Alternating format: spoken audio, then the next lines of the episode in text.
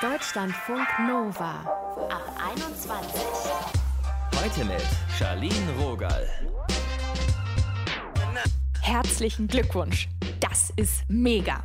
Das ist meine Reaktion auf Menschen, die einen Therapieplatz für sich klargemacht haben. Da gehört nämlich einiges dazu. Die Auseinandersetzung mit sich selbst, Mut, Überwindung. Ach ja, und dann muss das erstmal klappen, dass es einen freien Platz gibt. Die Kapazitäten sind sowas von ausgereizt. Aber muss es dann wirklich Therapie sein? Und wie finde ich überhaupt den richtigen Therapeuten, die richtige Therapeutin? Gehen wir das heute mal an, das Thema. Ihr hört dazu einen Psychologen, der zur Wirksamkeit von Psychotherapien forscht. Jetzt erstmal zu Timur. Eine Fahrt mit der Straßenbahn, das war für ihn früher eine richtige Herausforderung. Es hat ihn einfach fertig gemacht. Timur hat eine Angststörung. Und es ist jetzt ziemlich genau ein Jahr her, dass er den entscheidenden Anruf gemacht hat und sich einen Therapieplatz organisiert hat. Wir haben mit ihm darüber gesprochen. Hallo Timur. Hallo, hi. Wenn du auf den Timur vor Therapiebeginn guckst und auf den Timur heute, hat dir die Therapie was gebracht?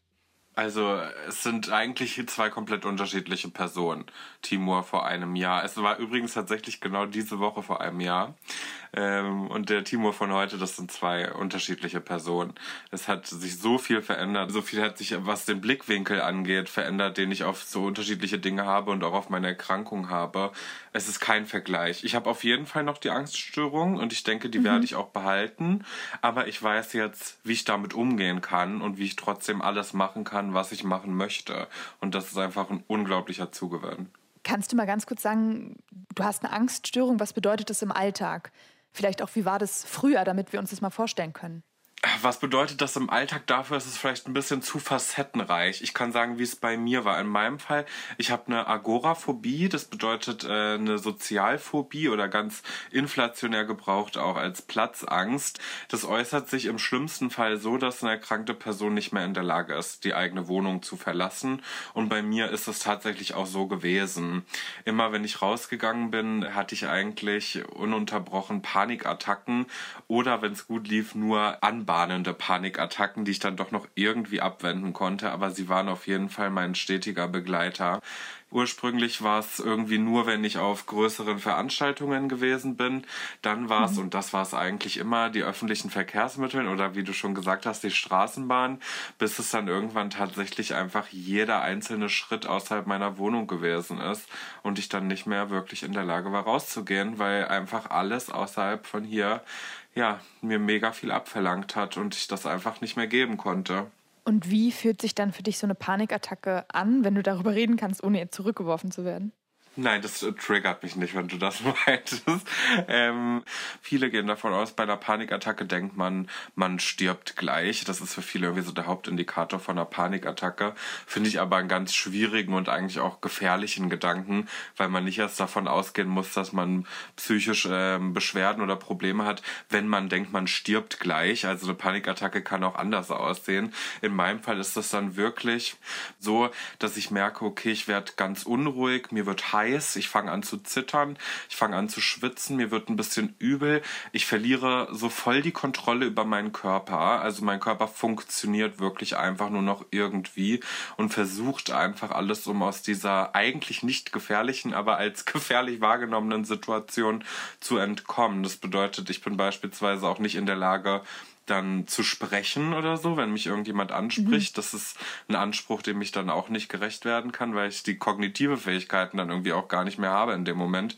Ja, und mein Körper versucht einfach nur, mich irgendwie schnell aus dieser Situation zu befreien. Und da ist es tatsächlich auch schon ein, zwei, dreimal passiert, dass ich ähm, beispielsweise auf einer Straße vor ein Auto gelaufen bin, weil ich gar nicht mehr in der Lage war, irgendwie nach links oder rechts zu gucken, sondern einfach nur vor irgendwas fliehen wollte, das eigentlich gar nicht da gewesen ist. Also unterm Strich kann man wirklich sagen, das ist absolute Panik, die man empfindet in diesem Moment. Ja, das hört sich auch wirklich richtig krass an. Ja, es war auch nicht so geil. Du hast gerade ja gesagt, dass du in der Therapie auch Wege gefunden hast oder durch die Therapie Wege gefunden hast, damit umzugehen. Was machst du jetzt in so einer Situation? Also, um das ein bisschen besser verstehen zu können, die Psyche ist das muss ich eigentlich sagen, so ein krass komplexer Bereich. Und diese Angststörung in meinem Fall, das ist so ein Muster, das sich so in meine Psyche eingebrannt hat, dass es immer wieder vorkommt oder vorkommen wird, dass sie sich erinnern möchte. In bestimmten Situationen erinnert sie sich an alte Verhaltensmuster und möchte die dann quasi wieder aufleben lassen. In meinem Fall jetzt wie die Panikattacken. Wichtig ist dann aber, dass ich das rechtzeitig erkenne und dann rechtzeitig auch die Zügel in die Hand nehme. Und die Zügel in die Hand zu nehmen bedeutet in diesem Fall dann, das kann sein, bestimmte Atemübungen, bestimmte Achtsamkeitsübungen, so bestimmte Sätze, die ich mir sage, wie so ein Mantra oder so. Oder auch so Skill-Gegenstände. Es gibt Skill-Gegenstände, das sind bestimmte Gegenstände, die die Wahrnehmung ein bisschen verlagern und einen zurück ins Hier und Jetzt holen. Also äh, damit meine ich jetzt so Sachen wie, wie beispielsweise irgendwas, was intensiv riecht oder intensiv schmeckt mhm. oder sich intensiv anfühlt oder so wie jetzt Massagebälle beispielsweise. Wichtig ist halt einfach nur, dass man das erkennt rechtzeitig und dann früh genug die Initiative ergreifen kann, um das abzuwenden. Ja, das habe ich da gelernt. Wie geht's los und also woran erkenne ich, dass das jetzt losgeht und ähm, was kann ich jetzt tun, um da doch noch einzuschreiten? Ich würde ganz gerne mit dir jetzt mal über die Therapie generell sprechen. Musstest du dich überwinden, dorthin zu gehen und auch dran zu bleiben? Puh, ja, also an der Therapie ist so an sich erstmal gar nichts wirklich einfach. Weder die Therapie selbst noch überhaupt an den Therapieplatz zu kommen. Ne? Ich hatte unglaubliches Glück. Bei mir ging das verhältnismäßig reibungslos. Ich kenne aber auch ganz andere Geschichten. Aber selbst in meinem Fall waren das unzählige, nicht angenommene Telefonate, die ich da versucht habe, ja. in jeder möglichen Praxis, bis ich dann bei der Praxis, bei der ich dann auch die Therapie gemacht habe, das war tatsächlich auch die einzige Praxis, bei der überhaupt jemand rangegangen ist. Und da ging das dann zum Glück alles auch sehr schnell. Aber auch da musste ich sowas wie ein Casting durchlaufen, ehrlich gesagt, in dem ich irgendwie vorsprechen musste, Formulare abgeben musste. Und nach jeder Runde wurde quasi entschieden, okay, bin ich jetzt geeignet für einen Platz da oder nicht? Und das verlangt einem wirklich, wirklich, wirklich viel ab, wenn man sowieso so in seinem Loch gefangen ist. Dafür muss man aber auch noch wissen, dass bei ganz vielen psychischen Erkrankungen, wie auch bei der Angststörung, schwingen ähm, so depressive Symptomatiken mit. Und das bedeutet, wenn man eh schon so in seiner depressiven Symptomatik gefangen ist und jede einzelne Aktivität irgendwie irgendwie schwer fällt, ist es dann natürlich noch viel krasser, wenn man dann diesen bürokratischen Zirkel da irgendwie durchlaufen muss. Ich will jetzt auch gar kein falsches Bild hier erwecken. Das waren alles super liebe Leute und das ist auf jeden Fall ein Problem, das ganz strukturell ist. Also da kann ich die Einzelperson gar nicht für belangen. Das ist ein Problem in der Struktur und das kann es halt einfach nicht sein. Also die Therapie war super, an den Therapieplatz zu kommen, ist ein Albtraum und für mich lief es wirklich schon gut. Du sagst gerade, die Therapie war super. Wie hast du sie dir denn vorgestellt und wie war es denn? Also, was hatte ich für Vorstellungen? Eigentlich hatte ich keine Vorstellungen. Erwartungen an hinterher hatte ich. Die sind aber nicht umgesetzt worden. Meine Erwartung oder meine Hoffnung war eigentlich, dass ich hinterher einfach diese Angststörung nicht mehr habe. Mhm. Das ist aber nicht der Fall. Aber eigentlich ist es besser. In der Therapie habe ich gelernt, wie ich damit umgehen kann. Und das, was daran besser ist, ist, sie kann sich nicht irgendwann wieder anschleichen und mich überraschen, weißt du? Ich weiß, mhm. ich weiß, sie gehört irgendwie dazu, ich weiß, wie ich mit ihr umgehen kann, ich weiß, wie ich vorbeugen kann und so weiter. Und das ist eigentlich cool. Die Therapie selber war anstrengend. Man, man gräbt halt viel, ne? Man muss viel verändern und das sind alles Dinge, die vorher für mich ein Hindernis gewesen sind, von denen ich wusste, die ich aber nicht unbedingt wollte. Ich wusste, wenn ich eine Therapie anfange, bedeutet das, ich muss auch was verändern. Und ich war eine lange Zeit nicht bereit dafür. So lange, bis ich dann, bis das Leiden quasi so groß gewesen ist, dass ich alles verändert hätte, damit das aufhört. Ja, was war denn da dieser Punkt, wo du gemerkt hast, ich brauche professionelle Hilfe? Das war dann wirklich der Punkt, an dem ich so intensiv diese depressive Verstimmung wahrgenommen habe. Also um das mal richtig zu beschreiben, es fängt damit an, ich, ich habe wie gesagt, ich überlege, gehe ich zu dieser Großveranstaltung, lohnt es sich, wenn das so ein Kampf für mich ist? Und dann denke ich, okay, es lohnt sich nicht, ich lasse es. Dann denke ich, okay, lohnt es sich, da und dahin zu gehen. Wenn es so ein Kampf ist, nein, es lohnt sich nicht, okay, ich lasse es. Lohnt es sich heute rauszugehen? Wenn das und das so ein Kampf ist, nein, ich lasse es. Und dann irgendwann denkt man sich, okay, lohnt es sich noch aufzustehen heute? Und dann denkt man, mhm. es lohnt sich nicht, nein, ich lasse es. Und das war dann irgendwann der Punkt, an dem ich dachte, okay, krass, das ist jetzt eigentlich echt nicht das Leben, das ich irgendwie noch länger leben möchte oder auch länger leben kann. Also das war halt so eine Belastung und das war Gott sei Dank so ein super lichter Moment und auch so ein Tag, an dem ich halt hochmotiviert gewesen bin. Und ich wusste an dem Tag genau, dass ich das jetzt wirklich in die Tat umsetzen muss, weil wenn ich heute niemanden erreiche, ich weiß nicht, ob ich diese Energie dafür nächste Woche wieder habe. Das war wirklich ein echt guter Tag und da habe ich von morgens bis abends telefoniert, bis ich dann, wie gesagt, zum Glück jemanden erreicht hatte. Wenn niemand rangegangen wäre, weiß ich nicht, wie es weitergegangen wäre. Ich fasse jetzt mal zusammen. Für dich war es also eine sehr positive, eine sehr hilfebringende Therapieerfahrung. Wie hast du denn entschieden, dass es jetzt vorbei ist mit der Therapie? Weil ich stelle mir das irgendwie auch ganz süchtig machend vor, wenn man da eine Person hat, die einem immer zuhört, die einen unterstützt. Ja, das ist wirklich so. Also ich, ich habe selber nicht entschieden, dass die Therapie vorbei ist. Auch da gibt es, abgesehen davon, dass es ganz unterschiedliche Therapieformen gibt, wie Verhaltenstherapie, ähm, Gestalttherapie und so weiter, gibt es auch, was die Längen angeht, Unterschiede. Und in meinem Fall hatte ich eine Kurzzeittherapie, die dann nochmal verlängert wurde, also doppelt so lang dann am Ende gewesen ist und die sich dann fast auf ein Jahr erstreckt hat. Das bedeutet, meine Therapie war vorbei, weil die Stunden zu Ende waren, die mir zugesprochen wurden quasi. Ebenfalls ein etwas schwieriger Punkt in dem System. Aber am Ende der Therapie war ich auch bereit. Also ich hatte das Gefühl, dass ich klingt ein bisschen sehr pathetisch, aber ich hatte das Gefühl, dass ich das letzte Jahr über auf was intensiv vorbereitet wurde und jetzt das, was ich gelernt habe, auch wirklich in der Praxis anwenden kann. Damit meine ich halt das Echtleben ohne eine professionelle Begleitung, meine ich. Also ich war soweit, aber es war dann zu Ende, weil die Stunden vorbei waren. Wenn es jetzt nicht besser gewesen wäre, hätte man das sicherlich auch verlängern können. Und in meinem Fall, da kann ich nicht sagen, dass das überall so ist, das weiß ich nicht.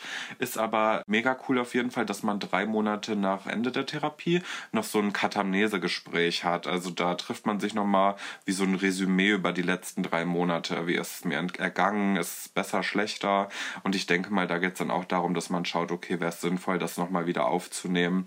Oder ist es jetzt quasi gut? Also ich finde, was du sagst, hört sich gar nicht so pathetisch an, sondern irgendwie richtig real und schön. Ja. Danke, Timo, dass du mit uns gesprochen hast. Selbstverständlich.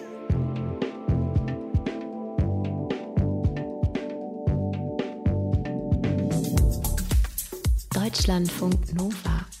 Wir kümmern uns heute um unsere mentale Gesundheit. Das kann kompliziert werden. Denn wenn es einem psychisch nicht gut geht, dann ist es oft weniger eindeutig, was man braucht, ob die Therapie die richtige ist und was sie überhaupt bringt. Dr. Johannes Kopfbeck ist Psychologe und forscht am Max-Planck-Institut für Psychiatrie in München zur Wirksamkeit von Psychotherapien. Wir haben mit ihm gesprochen und ich wollte als erstes mal wissen, wirkt Psychotherapie?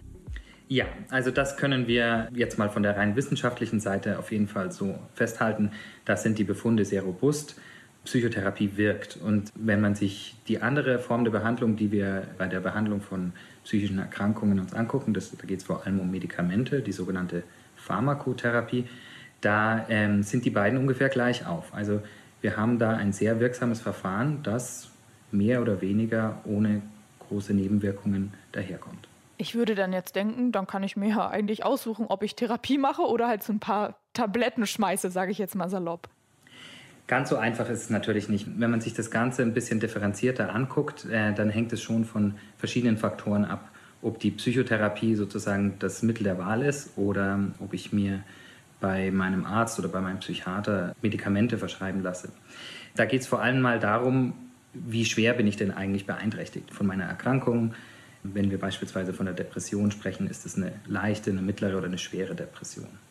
Und kommt das zum ersten oder zum zweiten Mal vor? Also wie viele Episoden hatte ich beispielsweise schon in den früheren Zeiten? Je nachdem, was das für meine individuelle Krankheitsgeschichte ist, kann man dann gemeinsam mit Arzt bzw. Therapeut gucken, was ist das Beste für mich. Kann man denn sagen, was es für Voraussetzungen braucht, damit eine Therapie funktioniert?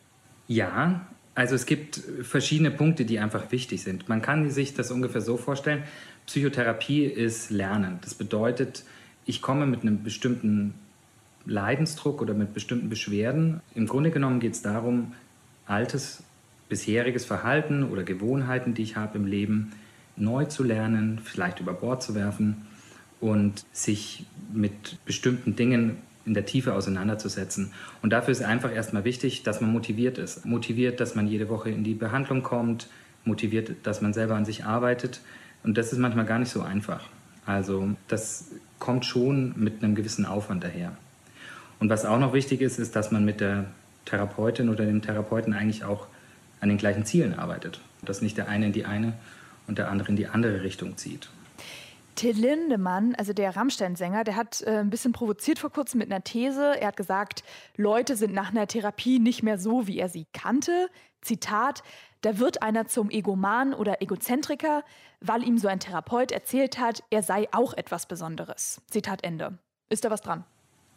Ich kann jetzt natürlich nicht über den Einzelfall sprechen. Ähm, grundsätzlich kann man natürlich sagen, also wenn ich in eine Therapie gehe, an mir arbeite und Verhalten neu lerne, Denken neu lerne, Sachen für mich neu bewerte, dann verändere ich mich als Person und wenn ich in Freundschaft oder Beziehung bin äh, zu anderen Menschen, eventuell auch dort. Also das kann gut sein, dass das soziale Umfeld das natürlich mitbekommt und dass es da manchmal auch zu knirschen anfängt. Also das ist durchaus möglich, ohne dass ich jetzt da eben dieses Einzelbeispiel im Detail bewerten kann oder möchte.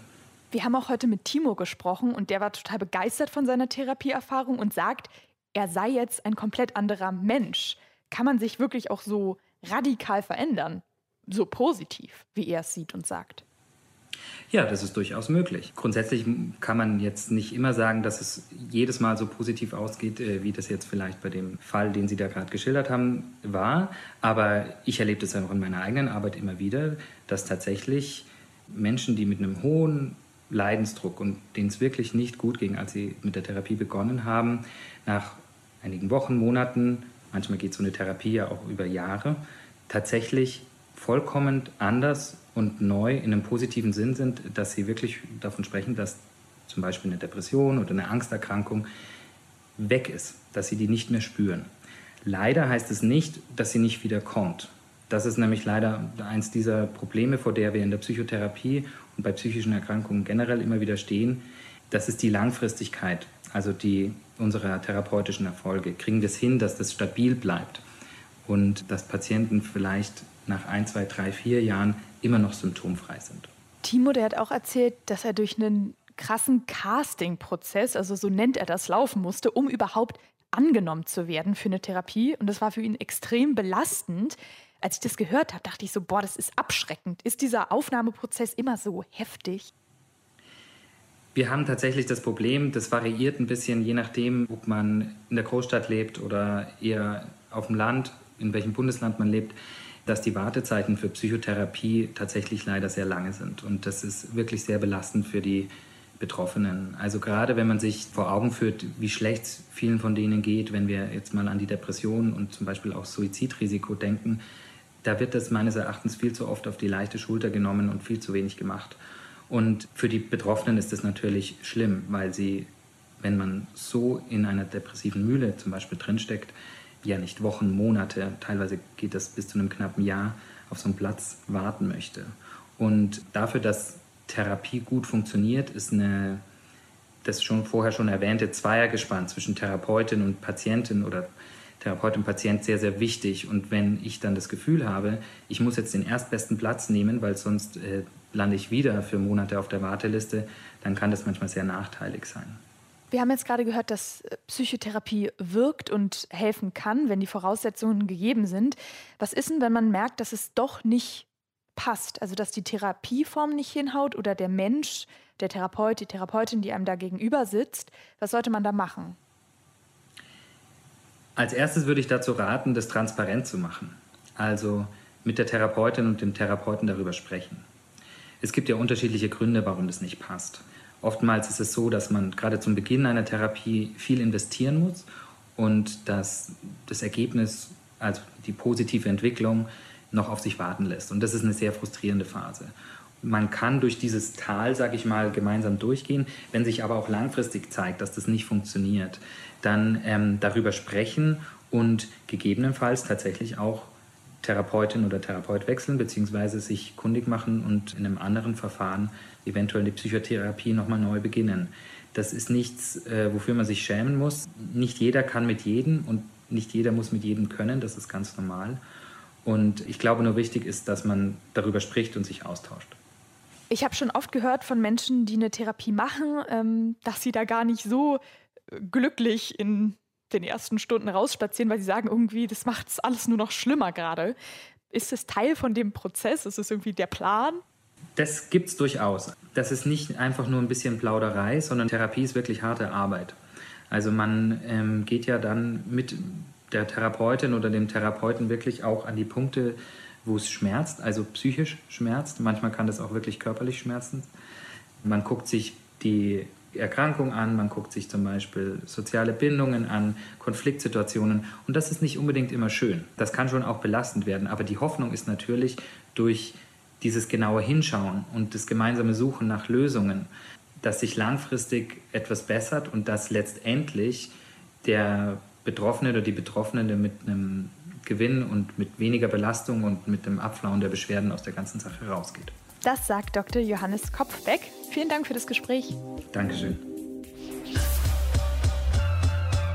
Deutschlandfunk Nova. Psyche. Wann Therapie uns hilft. Das war unser Thema heute. Wen wundert's? Während der Corona-Pandemie ist die Anzahl der Anrufe bei der Telefonseelsorge gestiegen um etwa 20 Prozent. Und falls ihr auch gerade Hilfe braucht, auf deutschlandfunknova.de haben wir euch was zusammengestellt und zum Beispiel unter der 0800 111 0 111 erreicht ihr die Telefonseelsorge und das Ganze ist zum Glück natürlich kostenlos. Passt auf euch auf. Nehmt Hilfe an, wenn ihr sie braucht. Mein Name ist Charlene Rogal. Ich drücke euch. Bis ganz bald. Deutschlandfunk Nova. Ab 21. 21. Montags bis freitags ab 21 Uhr und auf deutschlandfunknova.de.